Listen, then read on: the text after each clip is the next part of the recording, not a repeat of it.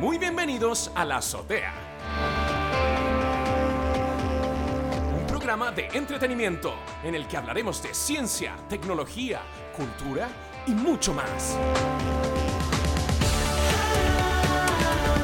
Un programa dirigido, producido, interpretado, subvencionado y caracterizado por Daniel Atik. Muy buenos días. Y bienvenidos a una nueva dosis diaria aquí en la azotea. Y partimos este martes 5 de enero. eh, partimos hoy con, bueno, un poquito lo que me gustaría ser, que fuera un resumen de, de las tendencias, de, cosas que van a suceder, al menos en el mundo tecnológico, en este 2021.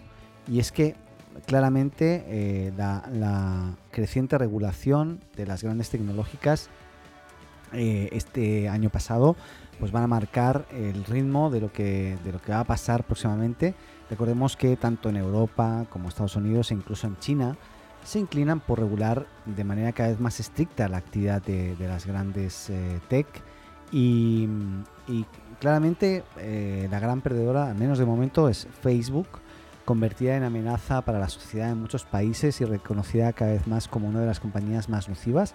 Recordemos que en Estados Unidos eh, están buscando el que Facebook tenga que separar eh, Facebook, Instagram eh, y, WhatsApp y todas sus plataformas, separando totalmente como compañías diferentes, incluso obligando a vender ¿no? las compañías a, terceros. Ya veremos esto cómo evoluciona, pero esto sería un golpe gigantesco a, a Facebook y, y veremos cómo evoluciona. Ahí también está la, esa pelea también entre eh, Facebook y Apple, en este caso por el tema del acceso a la información, la privacidad de los usuarios, que Facebook eh, es abierta y eh, así como Google, en el aspecto de que como el producto, o sea, el producto es el usuario finalmente, ¿no? por lo tanto la data del usuario. Al contrario de que de Apple, donde el producto es lógicamente son los productos que vende y algunos de los servicios, pero no así la data del usuario, o al menos eso es lo que nos dejan ver. Entiendo que es así. Eh, me, encantaría creer que es así. Eh, pero bueno, por tanto, una de las tendencias de este año y lo que vamos a estar hablando sin duda es eh, la regulación, cómo les va a estar afectando a las grandes compañías, si hay multas de por medio, si eso impacta finalmente en los usuarios, cómo impacta. Entonces es algo que claramente este año se viene y vamos a estar hablando. Otra cosa que se viene este año, que ya, que ya se ha dejado entrever mucho este 2020, pues es la eh, clara sofisticación, me salía la palabra, perdón, de eh, todo lo, que tiene que ver eh, con las videoconferencias, ¿no? Hoy cada vez más es más simple conectarse remotamente con grupos de usuarios y mantener una conversa.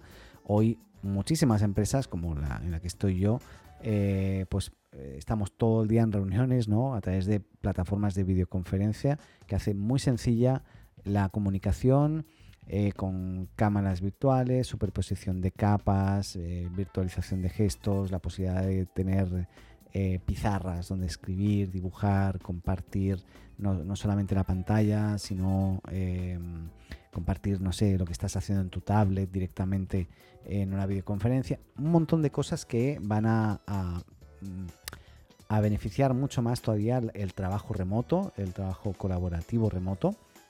Eh, aparte, lógicamente, de todas las herramientas y suites pues, de Microsoft, de Google, etcétera, que hacen mucho más fácil el trabajo colaborativo. ¿no?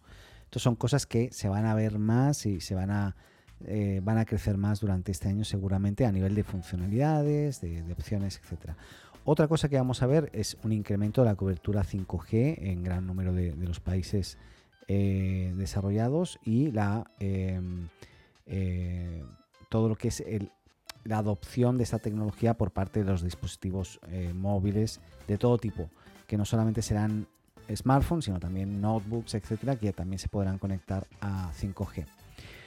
Otro efecto colateral de la pandemia será el otorgar una mayor prioridad a la ciberseguridad, lógicamente porque las, mm, todo lo que son contraseñas, eh, todo lo que son sistemas de firewall, etcétera, eh, se van a tener que claramente mejorar porque ca- cada vez hay más eh, hackers, ¿no? que, más ociosos, tienen más tiempo, no sé por qué, y saben que hay más gente conectada, por lo tanto tienen más opciones de hacer phishing, de hacer un montón de acciones en contra de los usuarios y es algo que es, seguro también va a tener una evolución importante durante este 2021. Otro tema, lógicamente se habla mucho del término de este transformación digital de las organizaciones, también de los flujos de trabajo y, esto es algo que ya se ha implementado mucho durante este 2020, se ha mejorado mucho. Antiguamente, hace unos años hablaba mucho de la transformación digital eh, de, de, las organizaciones y podríamos decir que de forma muy innata y nativa muchas ya lo han tenido que hacer, pero otras muchas van a tener que seguir mejorando y profundizando en, en, lo que es la transformación digital de sus empresas, de los empleados, del uso, de cómo le dan el uso a la, tecnología para poder trabajar, ser más eficientes eh, y, conseguir más, ¿no? Con, menos esfuerzo, entre comillas, el esfuerzo. Así que bueno, eh, claramente la pandemia ha supuesto una aceleración de iniciativas de transformación digital que se iban posponiendo en algunos casos y, bueno, esto va a ser, se va a ver también reflejado durante este 2021 sin duda. Otro caso, lógicamente, y muy relacionado, tiene que ver con el trabajo remoto, relacionado con, las herramientas de, de, videoconferencia, etcétera, pero los experimentos que supusieron los confinamientos durante la pandemia llegan cada vez a más compañías y eh, llegan para ofrecer ya a sus empleados opciones de trabajo remoto totales, eh, en muchos casos, eh, en otros parciales, en otros con la promesa de que cuando esto se restablezca, pues todo el mundo va a poder volver, pero en muchos, muchos otros casos han deshecho ya todo lo que es, las, han cerrado oficinas literalmente, y, y básicamente lo que están haciendo es ya prepararse para que todo sea 100% remoto. Y esto es algo muy interesante porque hay gente que está tomando la decisión de cambiar su lugar de residencia y eh, migrar de las grandes ciudades de repente a regiones, a pueblos, a otras ciudades, eh, porque ya no importa dónde estén. Lo importante es la franja horaria, que creo que eso es importante, y el país, para que no haya un tema de, de problemas de feriados o festivos, etc. Pero, pero por lo demás, eh, muchas empresas hoy están tomando estas determinaciones y yo lo veo muy, muy eh, interesante. Personalmente, si pudiese, de repente me iría a lo mejor al sur de Chile, ¿no? Que, lógicamente podría ganar en calidad de vida seguramente y haría el mismo trabajo desde allá que desde otro sitio, ¿no? Cosas a tener en cuenta y veremos seguramente este año también, 2021, un gran crecimiento en, la toma de decisiones de las empresas de, esto, ¿no? De, de, de, por qué no, si nos ha ido bien trabajando remotamente, eh, ¿por qué no continuarlo ¿no? y dejarlo ya preestablecido? Eh, de repente algunos lo que hacen es convertir sus oficinas en coworks, de manera que tú cuando quieras puedes ir tomando las medidas de seguridad, pero no tienes un puesto fijo, sino te puedes sentar donde quieras y eh, muy destinado o orientado a presentaciones, trabajos de repente en grupo, pero que luego pues la gente vuelve a su casa y sigue trabajando normalmente desde su casa. Otra cosa sin duda, y esto lo, dije ayer y, seguro que se viene, yo me estoy informando mucho y, claramente eh, este año 2021 va a ser el año del vehículo eléctrico. Más marcas lanzan modelos eh, de vehículos eléctricos en todos los segmentos de precio. Bueno, no sé si todos, eh, porque todavía siento que son muy caros, al menos mi, mi opinión. Pero bueno, para mí los híbridos no tienen mucho futuro personalmente. Em, pero bueno, el, mercado verá las ventajas de los eléctricos en cuanto a la ausencia de costes de mantenimiento y combustible. Bueno, eh, todo esto se va a, dejar entrever. Y otra cosa que vamos a ver este 2021 sin duda es la descarbonización y la, transición energética. ¿no? Eh, claramente la, emergencia de, o sea, la, amenaza, perdón, de una emergencia climática cada vez más próxima lleva al cuestionamiento de los plazos aplicados originalmente a la descarbonización. La llegada de Joe Biden a la Casa Blanca con programas de inversión muy ambiciosos en este sentido en Estados Unidos, eh, pues bueno, van a permitir que, esperemos que así sea. ¿no? El 2021 será el año en que muchos gobiernos como ya ha hecho el Reino Unido, entre otros, se den cuenta que es fundamental terminar con los combustibles fósiles muchísimo antes que el, del 2050, que es cuando un poco habían determinado, y planteen leyes para aproximar eh, esta fecha límite, eh, pues hacerla más cercana. Eh, las empresas eléctricas continuarán y acelerarán la inversión en renovables, al tiempo que se incrementarán las instalaciones de placas solares a nivel doméstico en muchísimos lugares em, y países y se determinarán leyes también que beneficien el uso de este tipo de energía, como por, por ejemplo en España, que si tú generas más energía de la que consumes eléctricamente desde el exterior, pues pues eh, incluso ganas, ¿no? O sea, eh, puedes ganar dinero incluso, o, ganas, ganas energía a tu favor para luego no tener que pagarla, por ejemplo.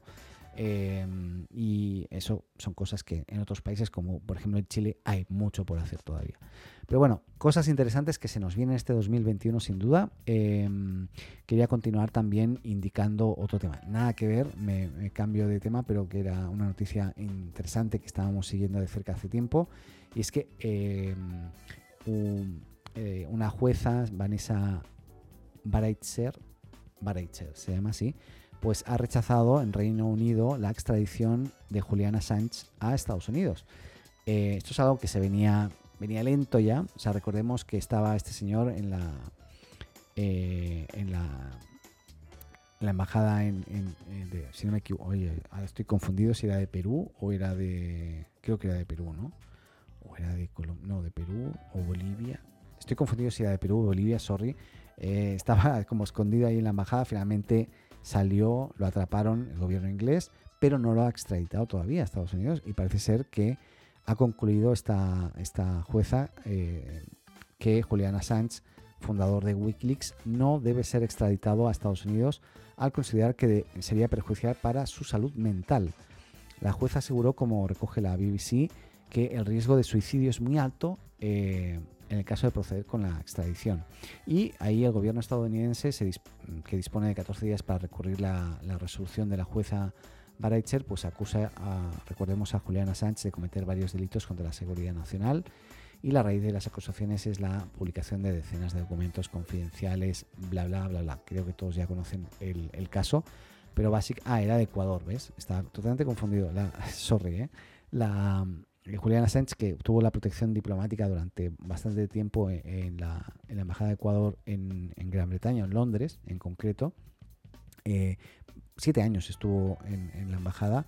Eh, recordemos que en mayo del 2019 fue encarcelado por, las autoridades británicas.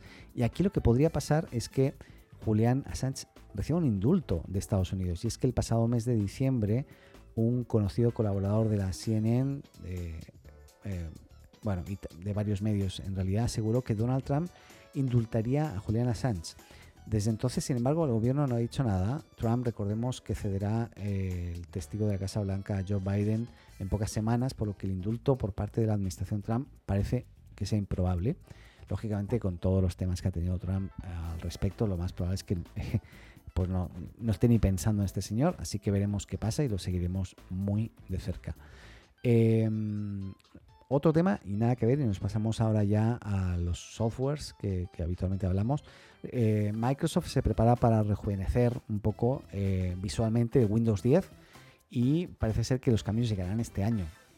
Recordemos que Windows 10 se lanzó en 2015 ya, y aunque en estos últimos años hemos visto algunos cambios visuales, Microsoft eh, se ha propuesto rejuvenecerlo visualmente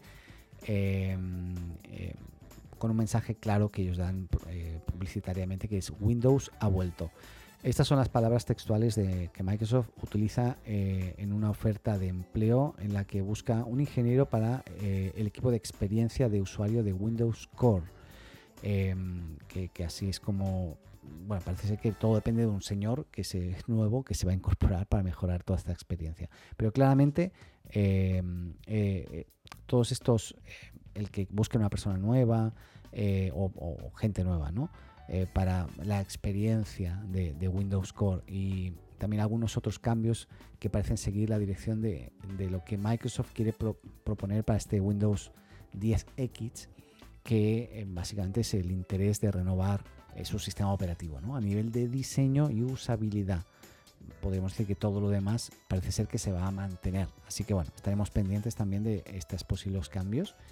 Y otra noticia importantísima, y es que ayer, no sé si usas Slack, aquí lo comentamos bastante en la, en la azotea, y es que ayer tuvo una caída eh, monumental durante varias horas en todo el mundo, de decir. Eh, no había claridad al principio de qué es lo que estaba pasando, pero bueno, sí, Slack se cayó ayer. Eh, y para todos los que basan su día a día, su trabajo colaborativo con Slack, lo que vieron es que de un momento a otro tuvieron que pasarse a WhatsApp, a lo que hubiesen a, mano porque no podían comunicarse. La gente ya no está acostumbrada, los que usan Slack, a usar correo electrónico, como que dicen, no, o sea, no, no, ni piensan en eso. Entonces, buscan, siguen buscando la inmediatez. La inmediatez, pues WhatsApp. A mí me pasó ayer que mismo, que mucha gente de mi oficina o oficina de mi empresa, pues eh, me contactaban directamente por WhatsApp porque no había otra forma. Así que también hay que darle eh, una vuelta de tuerca a eso, ¿no? Porque estás, estamos dependiendo demasiado. O sea, si Slack está caído, somos más productivos, ¿no? O sea, dejamos de ser productivos porque dejamos de poder comunicarnos corporativamente inmediatamente, ¿no? Así que eh, hay que tener protocolos de repente, por, si hay caídas que sean más grandes incluso de la, que ocurrió ayer, pero, pero bueno, em, esto pasa ¿eh? en las mejores familias y, lamentablemente lo que deja es un mal gusto porque lógicamente tú ves que no puedes trabajar en ese momento, ¿no? Si tienes reuniones, eh, tienes que sacar adelante proyectos o, presupuestos o, informes o lo que sea y te estabas comunicando de repente además esas caídas que quedan ahí medio en el aire como que no sabes. Eh, es importante, que a lo mejor no todo el mundo lo sabe, así que lo voy a comentar. Normalmente todos los sitios web, la mayoría, las empresas tecnológicas en general, tienen un sitio web que suele ser status. en este caso slack.com o status aws.amazon.com o status. si no me equivoco, microsoft.com, habría que ver. Eh, bueno, cada eh, sitio en el caso, por ejemplo, Mercado Libre o Mercado Pago en, Latinoamérica, pues status.mercadolibre.com o status.mercadopago.com. Eh, status.transbank.com en el caso de Transbank en Chile eh, para los pagos. Pues bien, em, todas estas páginas suelen dar información del estatus de la plataforma. En el caso de Slack, pues decía muy claramente que, algunos usuarios están teniendo problemas para poderse comunicar. Eh, pero si, algún día falla algo y no sabes muy bien si es que eres tú, es internet o qué está pasando, busca status. el sitio que estés usando.com y comprueba, eh, o el dominio que sea, y comprueba si efectivamente está funcionando. Em, nada, de momento, claramente Slack, pues no sea, no, al menos yo no tengo información todavía de qué es lo que pasó. Seguramente está publicado en algún sitio, pero no lo encontré. Em, alguien me comentaba ayer que podía ser que era una caída de Amazon Web Services, porque Slack usa los servicios de Amazon Web Services, si no me equivoco. Em, pero Amazon Web Services estaba ok a nivel de, servicio aparente, pero muchos usuarios en Twitter y otras plataformas se están quejando. Así que quién sabe si a lo mejor sí que tenía algo que ver. Eh, otra cosa tiene que ver con Bitcoin, que me encanta Bitcoin, me encanta, pero no tengo. Eh, la verdad, eh, he llorado un poco últimamente porque me acuerdo cuando partió el Bitcoin, la verdad, no me acuerdo del año, pero me acuerdo cuando partió que yo fui de los primeros en tener, no sé, yo tenía mis 3, 4 Bitcoins seguro, o más incluso, en una billetera que era una aplicación para Windows en un computador que tenía en mi casa en Barcelona. nada, eso lo perdí, lo perdí totalmente, no tengo ni idea de dónde está, ni cómo acceder, eh, nada. Eh, pero ¿qué pasa? Que el valor de la criptomoneda ha superado ya los 34 mil dólares. Hace unos días fueron los 30 mil dólares, ya estamos en los 34 mil dólares y ha marcado un nuevo hito histórico. Eh, tras semanas de, de, no parar de crecer. La verdad es que a lo largo del 2020 el valor del Bitcoin ha aumentado en más de un 300%, y también ha crecido considerablemente otras criptomonedas como el Ethereum, Ethereum, Ethereum perdón, eh, que es la segunda más grande del mundo, cuyo valor se ha, catapultado también un 465% eh, este, este año pasado. Algunos analistas señalan que el Bitcoin continuará creciendo durante las próximas semanas. Otros eh, atisban dicen cuidado, no compres más o no, no cambies porque eh, se va a pegar una bajada que te vas a dar una hostia gigante. Así que cuidado con eso. A mí no me gusta como apostar. Por lo tanto, en ese aspecto, como que eh, la verdad no, tengo bitcoins hoy. pero, pero bueno, eh, nada, hay que, hay que estarlo siguiendo de cerca. Y recordemos que el año pasado, en el mes de noviembre, también se produjo una reducción del valor del bitcoin cuando se acercó este a los 19.000 dólares. Y esto hace pensar que es posible que en breve el valor pueda regularizarse o bajar un poco y, no seguir creciendo a estos niveles, ¿no? Pero bueno, todo esto va a depender de la gente, de lo que piensen, de lo que hagan y dejen de hacer. Así que veremos y estaremos eh, siguiendo la moneda bastante de cerca. Em, aunque no nos veamos beneficiados. ¿Qué más? Oye, eh, parece ser que hablando antes de Microsoft, me olvidé comentar que Microsoft está preparando eh, un Outlook em, totalmente web, 100% web, lógicamente se va a poder usar en web mobile eh, y podría estar embebido dentro de una aplicación nativa, pero va a ser el core va a ser web. Y eh, claramente Microsoft piensa que las apps en Microsoft al menos pues pasan por la web. O sea, eh, y esto nos lo hacen creer con Outlook porque lo que se viene es el servicio de correo y calendario de Microsoft para Windows ¿no? se preparaba tener una versión 100% basada en web y capaz de ejecutarse sin problemas en, todos los sistemas operativos, en todos los navegadores. Em, y parece ser también que va a tener que ver con este rejuvenecimiento de, Windows, también con mejoras de diseño en algunas cosas. Y eh, a este proyecto le han llamado Project Monarch, que parece ser el nombre que en clave de este proyecto de Microsoft, ¿no? de rejuvenecimiento en general y si sale adelante la nueva versión de Outlook será capaz de reemplazar múltiples clientes de Outlook existentes actualmente en diferentes sistemas operativos que ya no, saben cómo mantener eso. Entonces lo que van a hacer es eso, es unificar en una única web una experiencia que va a ser lo más similar a, lo nativo, eh, que yo creo que se va a ver totalmente nativo en este caso, ¿no? a, las plataformas donde se estén usando. Nada, el nuevo Outlook, eh, al ser una web app, así se llama, seguramente también será más ligera y cómoda de ejecutar en equipos PC y Mac. Eso se espera. Y habrá que ver también cómo, eh, eh, cómo son esas funciones más nativas y específicas de cada sistema operativo. Veremos cómo lo hacen. De momento, esta es la noticia que, aparece y que creemos que bueno, es importante para los usuarios de Outlook que lo sepan. ¿no? Estamos terminando ya con los vídeos de TikTok, que parece ser que perdón, de TikTok e Instagram, los videos de TikTok e Instagram, los verticales, eh, ya se integran en las búsquedas de Google. Esto fue una, noticia de hace unos días ya, del año pasado, pero eh, recordemos que el buscador de Google es una de esas páginas que visitamos eh, siempre, ¿no? Y normalmente entramos al navegador y luego de ahí buscamos. O, y lo gente, el resultado que nos da normalmente es en Google. Ahora Google está probando esta nueva función eh, en su app de móviles de momento y eh, han lanzado una nueva sección dentro de la página de resultados dedicada a vídeos de TikTok e Instagram exclusivamente a ese nivel. De esta manera, eh, a los enlaces de las páginas que aparecieran sobre cualquier consulta se les ha sumado un pequeño carrusel en la parte superior donde se irá mostrando vídeos cortos tanto de TikTok como de Instagram y vas a poder verlo ahí, hacer clic y si lo haces desde el móvil, pues lógicamente te va a abrir la aplicación nativa para que lo veas. Así que interesante, eh, prueba, ejercicio, me imagino que van a estar haciendo los de Google.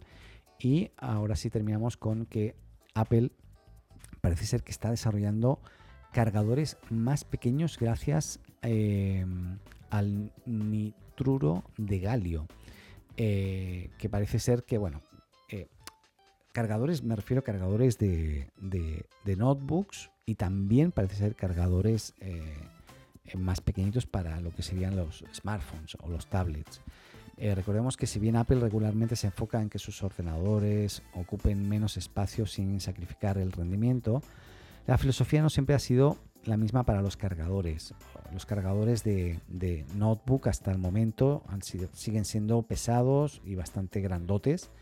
Eh, y si tienes un MacBook, posiblemente te has enfrentado a esta situación tediosa de debido al enorme tamaño del, cargador, ¿no? O sea, no sé si tan enorme, pero, pero grandote.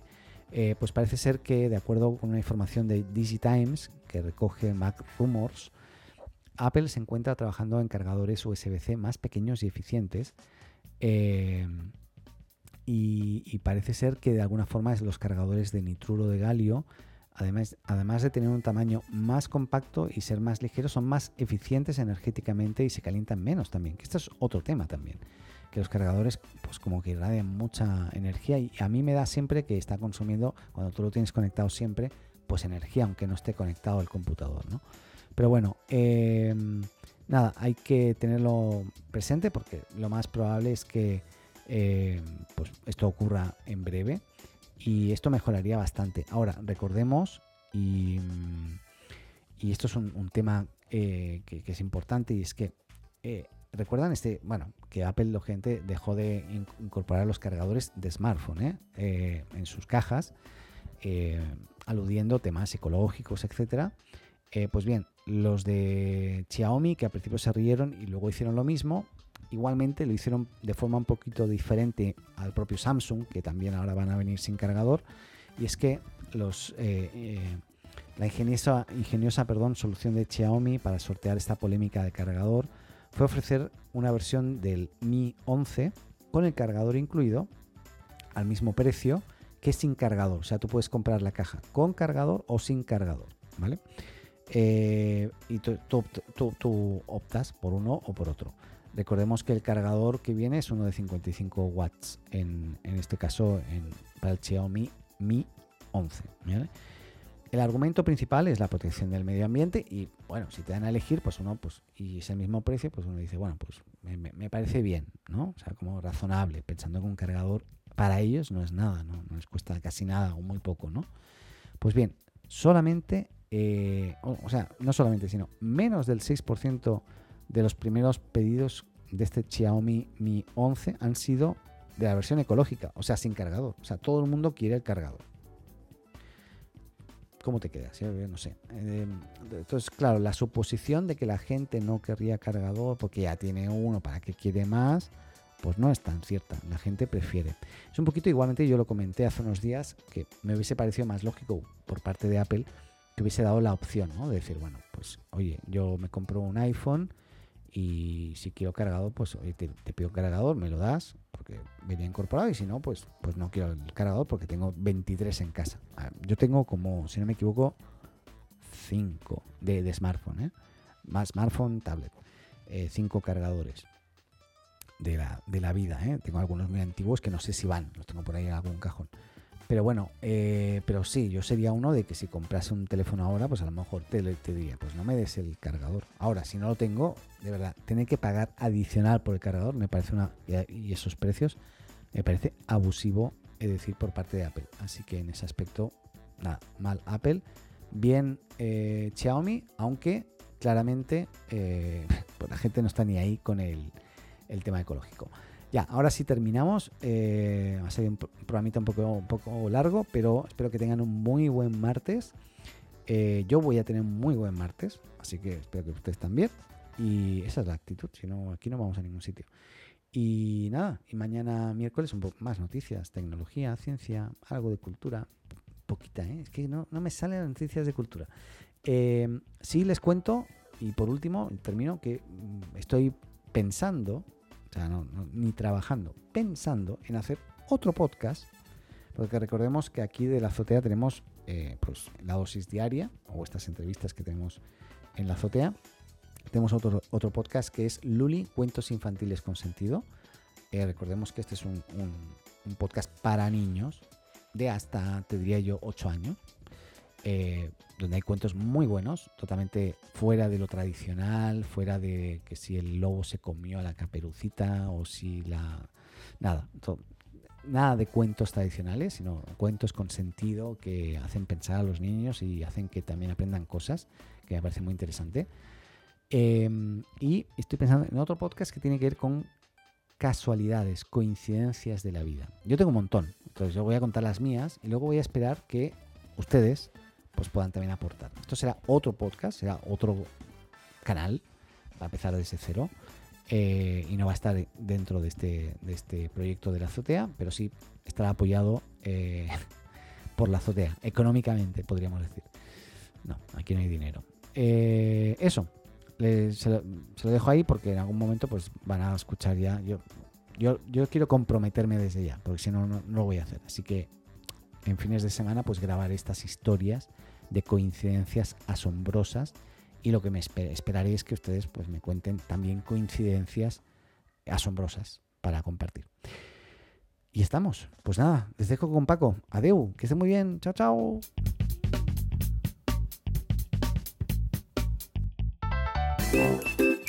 Hola, me llamo Paco.